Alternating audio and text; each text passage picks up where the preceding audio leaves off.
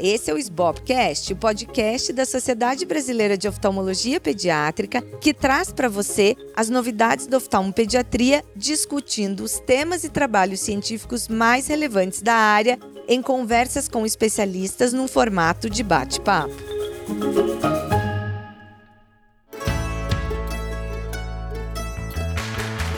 Eu sou a Luísa Hopker, atual presidente da SBOP, e hoje eu vou conversar com o Dr. Alexandre Grandinetti, oftalmologista formado pela Universidade Federal do Paraná, fez a sua formação de medicina, residência ali na Federal do Paraná e fellowship em retina e vítreo no Hospital de Olhos do Paraná, com mestrado e doutorado em clínica cirúrgica pela UFPR também. Alexandre, seja super bem-vindo. Olá, Luísa. Para mim também é uma grande honra estar aqui com você hoje no Popcast. Maior prazer estar aqui participando junto com você. Obrigada, Alexandre. Ele é praticamente meu vizinho, né, de, de consultório, tá ali sempre por perto e aí ao longo dos últimos anos tem uma experiência incrível com retina pediátrica. Então hoje vai aqui conversar com a gente sobre alguns tópicos nessa área que tem tão pouca gente que tem nessa vivência aqui no Brasil. Então, Alexandre, queria que você falasse um pouco para gente aí, começando pelos diagnósticos diferenciais, quando a gente vê alguma lesão retiniana que às vezes o oftalmopediatra pode não saber caracterizar, como a gente direcionar o nosso raciocínio pensando, por exemplo, em doenças unilaterais ou bilaterais. Se você pode ajudar a gente aí a estruturar nosso raciocínio diagnóstico. Claro, Luiz. Então acho que a gente tem que lembrar que a retina pediátrica realmente evoluiu muito nos últimos anos. Eu acho que a questão de avaliação de imagens multimodais, quer dizer, a forma como nós conseguimos documentar as imagens, né, fazer uma retinografia, uma angiografia de grande angular, uma tomografia de coerência óptica, mudou a forma como a gente consegue realizar melhores diagnósticos hoje, mesmo nas crianças, que às vezes tínhamos muitas dificuldades em conseguir captar essas imagens, quer dizer, a criança não ficava parada, então hoje a gente consegue às vezes documentar uma imagem que você pode avaliá-la depois para realmente fazer um diagnóstico. Então a gente lembra de início, acho que talvez a doença mais prevalente aqui no Brasil hoje, a gente fala da retinopatia da prematuridade, vai para um capítulo específico das crianças extremas prematuras que estão nas UTIs neonatais. Saindo dessas crianças, a gente começa a pensar já nas doenças de crianças um pouco maiores, que a gente pensa muito na doença de Coates, e a vitroretinopatia exudativa familiar, que também são doenças raras, mas que dependendo da localização em grandes centros, você acaba tendo uma prevalência não tão pequena dessas doenças. Você comentou ali sobre as doenças unilaterais e bilaterais, eu acho que nesse momento a gente sempre lembra da nossa formação como médico. As doenças bilaterais, geralmente ela vai ter um componente genético. Ou quando a gente está pensando numa criança, você vai pensar numa doença pré-natal, quer dizer, uma infecção pré-natal como a toxoplasmose ou como a rubéola, ela vai trazer uma doença bilateral. Se você tem uma doença unilateral, você já começa a pensar muitas vezes que essa é uma doença que não vai ter uma ligação genética, embora possa ocorrer, né? A gente hoje até sabe que o retinoblastoma unilateral, por exemplo, ele tem uma determinada porcentagem que ele vai estar ligado ao gene RB1. Mas nesses casos unilaterais, você vem muito mais para os lados das doenças infecciosas, as corioretinites, a toxoplasmose ocular adquirida, é uma doença extremamente prevalente, ainda mais aqui no sul do Brasil, é talvez a principal doença que você vai encontrar, às vezes, uma lesão ativa ou até mesmo uma cicatriz no olho de uma criança. Quer dizer, a doença unilateral, especialmente na criança que às vezes não informa, você tem que suspeitar que houve algum trauma e que isso pode ser um fator desencadeante de uma doença, um buraco de mácula ou até mesmo hemorragia vítrea.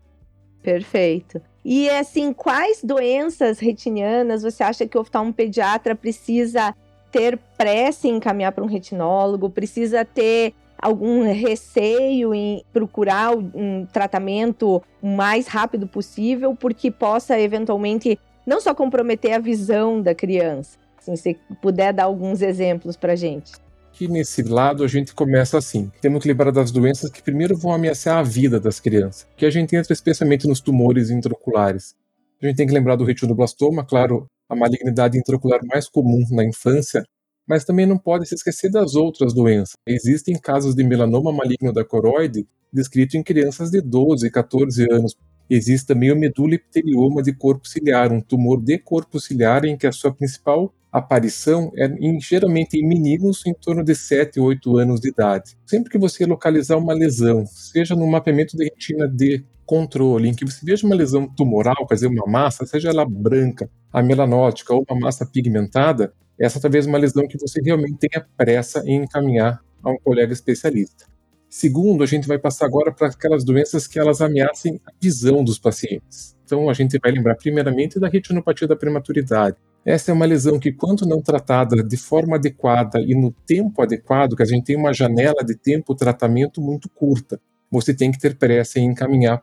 E também a endoftalmite, quer dizer, qualquer processo infeccioso intraocular, seja uma endoftalmite infecciosa pós-operatória, em que muitas vezes o diagnóstico é um pouco mais fácil, porque a criança operou recentemente, tem uma história por trás de tudo isso, mas também lembrar da endoftalmite endógena, porque ela também vai ter um dano ao globo ocular de forma muito severa, se não tratada de forma rápida, e muitas vezes essa criança está subdiagnosticada como uma infecção sistêmica que precisa ser tratada. E por último, as doenças daí que precisem de um tratamento rápido, mas não de urgência. Então daí eu entro nas doenças vasculares, especialmente como a doença de Coates, a vitroretinopatia exudativa e outras doenças que levem à isquemia retiniana, que vão agir basicamente como a retinopatia diabética. Você vai ter uma isquemia que vai levar ao aumento do VEGF, que vai levar à proliferação de neovasos, com hemorragias víteras e descolamentos tracionais da retina.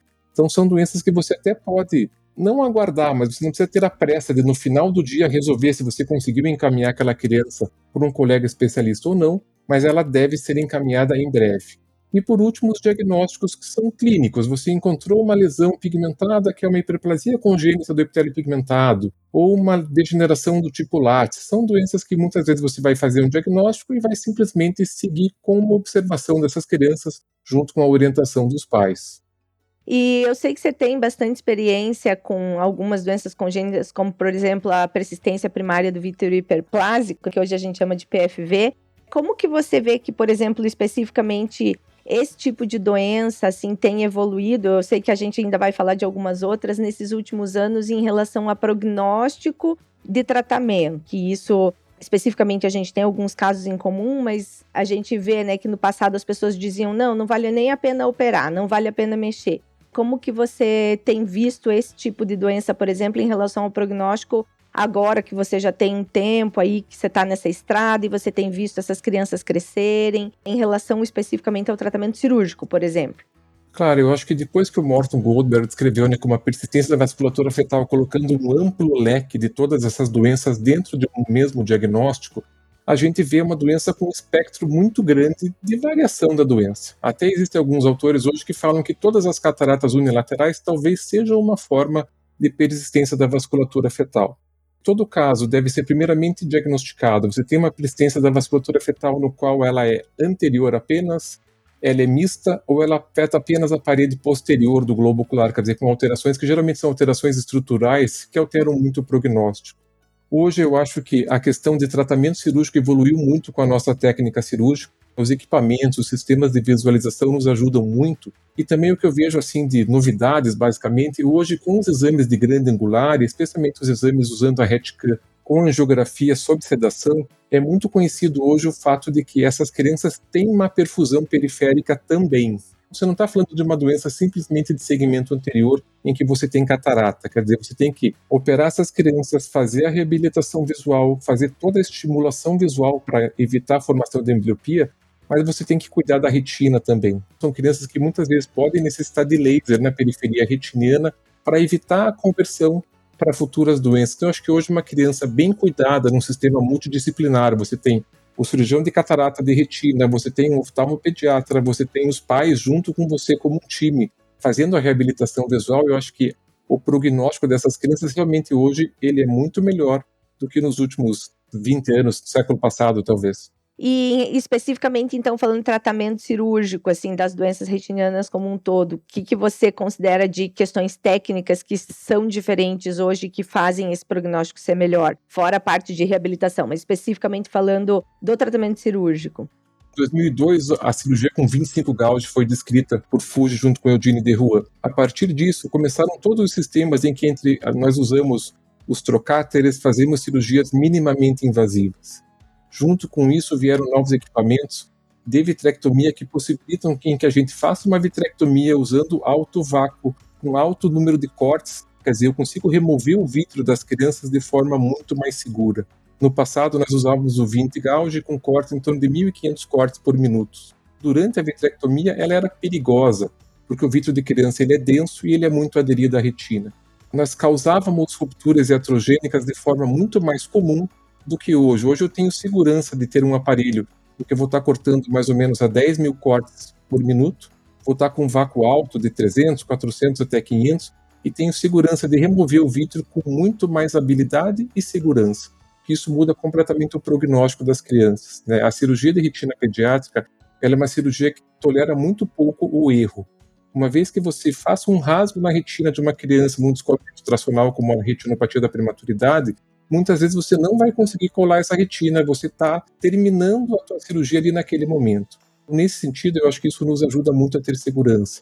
Os sistemas de grande angular também hoje, quer dizer, os sistemas em que eu consigo visualizar a periferia de forma muito mais adequada, mudaram muito também a cirurgia vitro-retiniana. E por último, agora nos últimos cinco anos, os sistemas de visualização heads-up, o 3D, como alguns chamam também, propiciaram que eu consiga visualizar a cirurgia numa tela bastante grande e que isso me traz segurança de visualização, de conseguir avaliar as estruturas retinianas de forma mais perfeita. Você acha que com tudo isso, além de como você falou, no intraoperatório isso se tornar tecnicamente melhor e, e mais seguro, também menos inflamação no pós-operatório? Ah, sim. O tempo de cirúrgico mudou muito. Quer dizer, a gente antigamente com 20 graus a gente tinha que abrir a conjuntiva, fazer incisões esclerais, sempre tinha que suturar essas incisões. O sistema tinha uma questão de fluídica muito inferior ao que temos hoje. Então, uma vitrectomia que antes levava 60 minutos, 120 minutos, hoje você opera uma cirurgia de HOP 4A, por exemplo, em torno de 15 a 20 minutos. Quer dizer, uma cirurgia em que você entra dentro do olho, remove as trações, remove o máximo de vítreo possível. Ao final da cirurgia, você simplesmente remove os trocáteres, você consegue fazer uma cirurgia sem pontos, em que o pós-operatório realmente você tem muito menos reação inflamatória, menor aumento da pressão intraocular e, consequentemente, um melhor resultado. Com certeza. E os anti-VGFs, qual o, assim, o local deles, né? Para a ROP a gente sabe, mas lógico, né, fica à vontade para comentar, mas acho que é interessante a gente saber qual, assim, as indicações outras além da ROP. É, eu acho que o anti-VGF ele veio para revolucionar o tratamento das doenças vitro-retinianas. Eu fui treinado, meu fellowship em retina, numa época em que não existia o anti-VGF.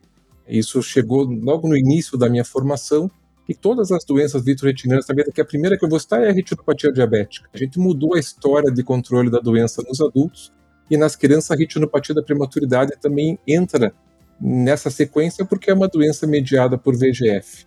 Mas aqui eu lembro de todas as outras doenças que também são mediadas por VEGF, que são aquelas que levam à isquemia da vasculatura retiniana periférica. Entre elas a doença de Coates, a vitro-retinopatia exudativa, as outras doenças ligadas. O gene NDP ele faz a produção da proteína Norrin. E hoje se sabe que a proteína Norrin ela desenvolve a vasculatura retiniana. Toda doença em que você tenha um defeito de vasculatura retiniana, da vasculogênese da retina, você vai ter doenças como a doença de Norrie, você vai ter a incontinência pigmente, você vai ter a doença de Coates, as vitreoretinopatias que vão levar à isquemia, isso leva a um aumento do VGF, e isso vai fazer com que você tenha uma doença mais grave. Então, aqui a injeção do anti-VEGF ela entra muito como, claro, um coadjuvante. Hoje eu até comento muito isso, que alguns colegas tendem muitas vezes a fazer tratamentos um pouco longos, na minha opinião, com anti-VEGF sem fazer o laser. Nós sabemos que o laser é um tratamento definitivo. Então, você às vezes levar uma criança ao centro cirúrgico só para uma injeção, na minha opinião, isso talvez tenha um efeito deletério ao longo do tempo. Quer dizer, você tem que levar o centro cirúrgico para fazer o laser, para tratar os vasos que estão vazando de forma inadequada. De forma adjuvante, você vai colocar o anti-VEGF junto nesses casos para te ajudar numa melhor resposta ao tratamento. Perfeito. E acho que o que você falou, que tem muito a ver com quem começa a entrar no mundo da, da oftalmopediatria, seja fazendo retina pediátrica como você faz, é o entendimento de que a gente tem que tentar ser o mais eficaz possível com um procedimento, lembrando que essa criança está sendo anestesiada, que a anestesia no cérebro em desenvolvimento já é provado, principalmente nos primeiros três anos de vida, pode ter alguns efeitos no desenvolvimento da linguagem, no cognitivo como um todo essa questão anestésica também tem que ser colocada né, na balança quando a gente pensa num procedimento para a gente poder tentar fazer o máximo possível com o menor número de procedimentos possíveis. Com certeza, eu concordo plenamente, Luísa, porque especialmente não só a questão de riscos, mas a conversa com os pais. A gente tem que lembrar que nós estamos falando de crianças. E toda vez que você fala para uma mãe que você tem que levar o filho dela ao centro cirúrgico, essa mãe vai te olhar com uma cara assustada.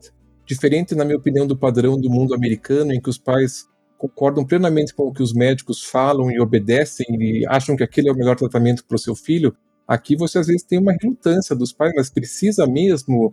Você tem que ter certeza de que você vai levar uma criança ao centro cirúrgico para fazer o melhor tratamento da forma mais eficaz e, de preferência, de forma definitiva. O que a gente sabe que raramente acaba acontecendo porque são doenças crônicas e que, já pegando um gancho nessa questão de acompanhamento dessas crianças, esse é um ponto muito importante. Uma vez que você trate, você fez laser, você curou uma doença de Coulter, angiografia está calma. Essa criança tem que ser seguida de forma quase que semestral com angiografias contrastadas. Quer dizer, essas doenças elas voltam, você vai ter recidivas ao longo do tempo, e aí acho que a importância de hoje nós termos exames de grande angular que conseguem te ajudar muito, até mostrar para os pais: olha, a doença voltou, eu preciso levá-la ao centro cirúrgico de volta, a gente precisa fazer mais um pouco de laser. Então, o acompanhamento de vida toda é algo extremamente importante da gente sempre estar comentando, tanto com os oftalmopediatras quanto com os pais. E tem que ter essa conversa conjunta, né? Então, porque aí você precisa de um oftalmopediatra para te dizer, olha, a visão está piorando, será que não está na hora da gente pensar num tratamento diferente? Também falando aí do lado de uma oftalmopediatra, colocar para os retinólogos a importância de ter essa conversa bem azeitada, digamos assim, né? É, eu acho que a cooperação né, de um colega oftalmopediatra e um retinólogo ou um cirurgião de catarata é extremamente importante. A gente vive uma época em que hoje, eu estava comentando com você anteriormente, existe um grande aumento no número de fellowships de oftalmopediatria no Brasil. Nós cada vez temos oftalmopediatras melhores treinados, vamos dizer assim, treinados no atendimento de crianças e que não vão fazer consultas de rotina, quer dizer, vão cuidar de crianças doentes que precisam de reabilitação visual e realmente usar o parâmetro da cuidado visual de forma confiável. Puxa, ele foi visto mês passado por essa colega, a visão estava tanto. Agora a visão caiu, alguma coisa está acontecendo. E não só para você avaliar o pós-operatório, mas para avaliar também o pré-tratamento, quer dizer, o momento, o timing que você realmente vai indicar um tratamento cirúrgico, como por exemplo agora indo para o lado da catarata parcial, você tem que ter um acompanhamento extremamente próximo para saber qual a hora de atacar e atacar para vencer. E alguma outra novidade, assim, dentro do mundo da retina pediátrica que você queira comentar? Hoje, a retina pediátrica vem evoluindo no mundo do tratamento das doenças genéticas, então a gente não pode deixar de falar do tratamento genético hoje, vai servir para as crianças com alterações do gene RPE65. Esse é o primeiro tratamento genético, e você vai fazer uma injeção subretiniana de um vetor viral para fazer uma troca desse gene. Acho que então nós estamos evoluindo nesse caminho. Existem pesquisas caminhando também para neuropatia óptica congênita de Leber, existem tratamentos para a doença de Stargardt. Para o FIVER, também hoje, existem tratamentos que estão tentando fazer, está em fase 1, na verdade, você uma droga intravítera para tentar agir na deficiência da proteína Norrin. Esse é um campo extremamente amplo e que tem muito a aparecer ainda e que talvez vá ajudar muitas crianças. E Alexandre, uma última pergunta, assim, que eu acho que é a grande dificuldade, talvez, que a gente tenha atual no Brasil. Como formar retinólogos para fazer o atendimento de retina pediátrica? Essa é uma pergunta extremamente complexa, Luísa, porque a gente conversa sobre doenças raras. Claro que se você está num grande centro em que existem, vamos dizer assim, um encaminhamento de todo o sul do Brasil ou de todo o Brasil para esse grande centro, você às vezes consegue ver doenças raras em grande número. Mas aqui eu falo até mesmo com, por exemplo, a retinopatia da prematuridade, que hoje a prevenção é o tratamento mais importante. Então nós vemos que os descolamentos estágio 4A, 4B ou até mesmo 5, graças a Deus, raramente acontecem. Então como que você vai treinar um cirurgião a operar um HOP 4A se essa é uma doença que acontece muito pouco? Então, acho que esse é o grande enigma de como a gente resolver isso. Talvez realmente você ter grandes centros em que um colega apenas seja a grande referência da maioria das pessoas para você deixar essas crianças na mão de uma pessoa só. Claro que isso é extremamente complicado. E essa pessoa vai ter talvez um fellow que vai conseguir ajudar a treinar essa pessoa. Mas isso, a nível Brasil, ainda a gente tem muita dificuldade por causa da rede, do encaminhamento, de fazer essas crianças chegar nas mãos certas, na hora certa, ainda é um grande problema. E aí acho que esbarra num outro problema que a gente já comentou aqui no Sbopcast com a Ana Paula Rodrigues. A Sbop vem trabalhando nessa questão de rede de referenciamento, que é você conseguir esse super especialista, por exemplo, um cara especialista em retina pediátrica, um viterófago e um local onde você possa fazer anestesia geral com segurança, todos no mesmo hospital. Esse é um grande desafio também que a gente tem para tratar doenças especificamente, por exemplo, onde você precisa de um equipamento de um custo elevadíssimo, como é o que você precisa para fazer a retina pediátrica, e ao mesmo tempo condições para fazer anestesia geral numa criança, muitas vezes crianças com problemas que podem dificultar a questão da anestesia geral. É, sem dúvida alguma. A gente fala então sobre os grandes centros terciários, e daí falamos dos grandes hospitais públicos do Brasil. Como você acabou de dizer, nem sempre você vai ter o melhor equipamento, tudo aquilo que você realmente necessita, os pais não vão ter o acesso a chegar lá, não vão chegar na hora certa. Que isso é uma coisa que ainda o Brasil tem muito a evoluir para o treinamento realmente da retina pediátrica, porque hoje dentro dos programas de fellowship, claro, existe um treinamento, mas são doenças raras. Às vezes acontece, por exemplo, o fellow está comigo sem eu tenho uma manhã que eu tenho dois lasers para doença de Coates. Eu até comento, puxa, tem pessoas que passam uma vida inteira e não veem uma doença de Coates na vida você estava hoje fazendo laser aqui em duas crianças junto comigo. Então a gente tem que, quem tem essas oportunidades tem que se agarrar nelas e aproveitar ao máximo. E quer deixar alguma mensagem para os oftalmopediatras que estão ouvindo esse Bobcast? Como eu comentei agora há pouco, o grande tratamento para as doenças da retina pediátrica realmente é a prevenção. Então, seja ela na retinopatia da prematuridade, seja ela no descolamento de retina, como por exemplo na doença de Stickler, que vai estar associada com alta miopia de início precoce, você diagnosticar precocemente essas crianças, fazer um tratamento profilático, seja ele com laser na retinopatia da prematuridade, um laser em barragem, nos casos de descolamento de retina, você vai estar prevenindo que uma doença grave aconteça e o tratamento fica muito mais fácil. Então, para todos que virem uma criança em que você fique na dúvida puxa, ligue para um colega, tente ter um colega próximo de você que seja a sua referência em retina, que você possa mandar uma fotografia pelo WhatsApp. Não tenha vergonha disso. Acho que essa é o, a principal mensagem que eu queria deixar para todos. A gente está sempre disponível para tentar ajudar ao máximo e essas crianças dependem disso. Então, o diagnóstico precoce, uma prevenção acaba se tornando na melhor forma de tratarmos essas crianças. Muito obrigada, Alexandre. Foi excelente as tuas explicações. Agradeço por você ter estado aqui com a gente no Sbopcast. Luísa, muito obrigado também. Eu queria agradecer, foi uma grande honra para mim participar. Eu tenho ouvido basicamente todos os podcasts também, como basicamente todos os oftalmopediatras aí. Eu queria parabenizar a SBOP, você também, por esse momento de ter criado o SBOPcast. Acho que isso vai ficar da tua gestão para sempre, se Deus quiser. E eu acho que isso agrega para toda a comunidade oftalmológica que está sempre aprendendo, como até eu vi alguns podcasts anterior. Você está no carro, você está atrasado, mas ouvindo ali um áudio, de repente você está sempre aprendendo alguma coisa a mais que vai agregar no teu dia a dia. Com certeza. Muito obrigada. Então hoje eu conversei com o Dr. Alexandre Grandinetti sobre retina pediátrica e se você gostou, compartilhe com seus amigos e colegas e lembre-se que estamos nas principais plataformas de áudio: Spotify, Apple Podcast, Deezer, Google Podcast e Amazon Music. Esse foi o Sbobcast.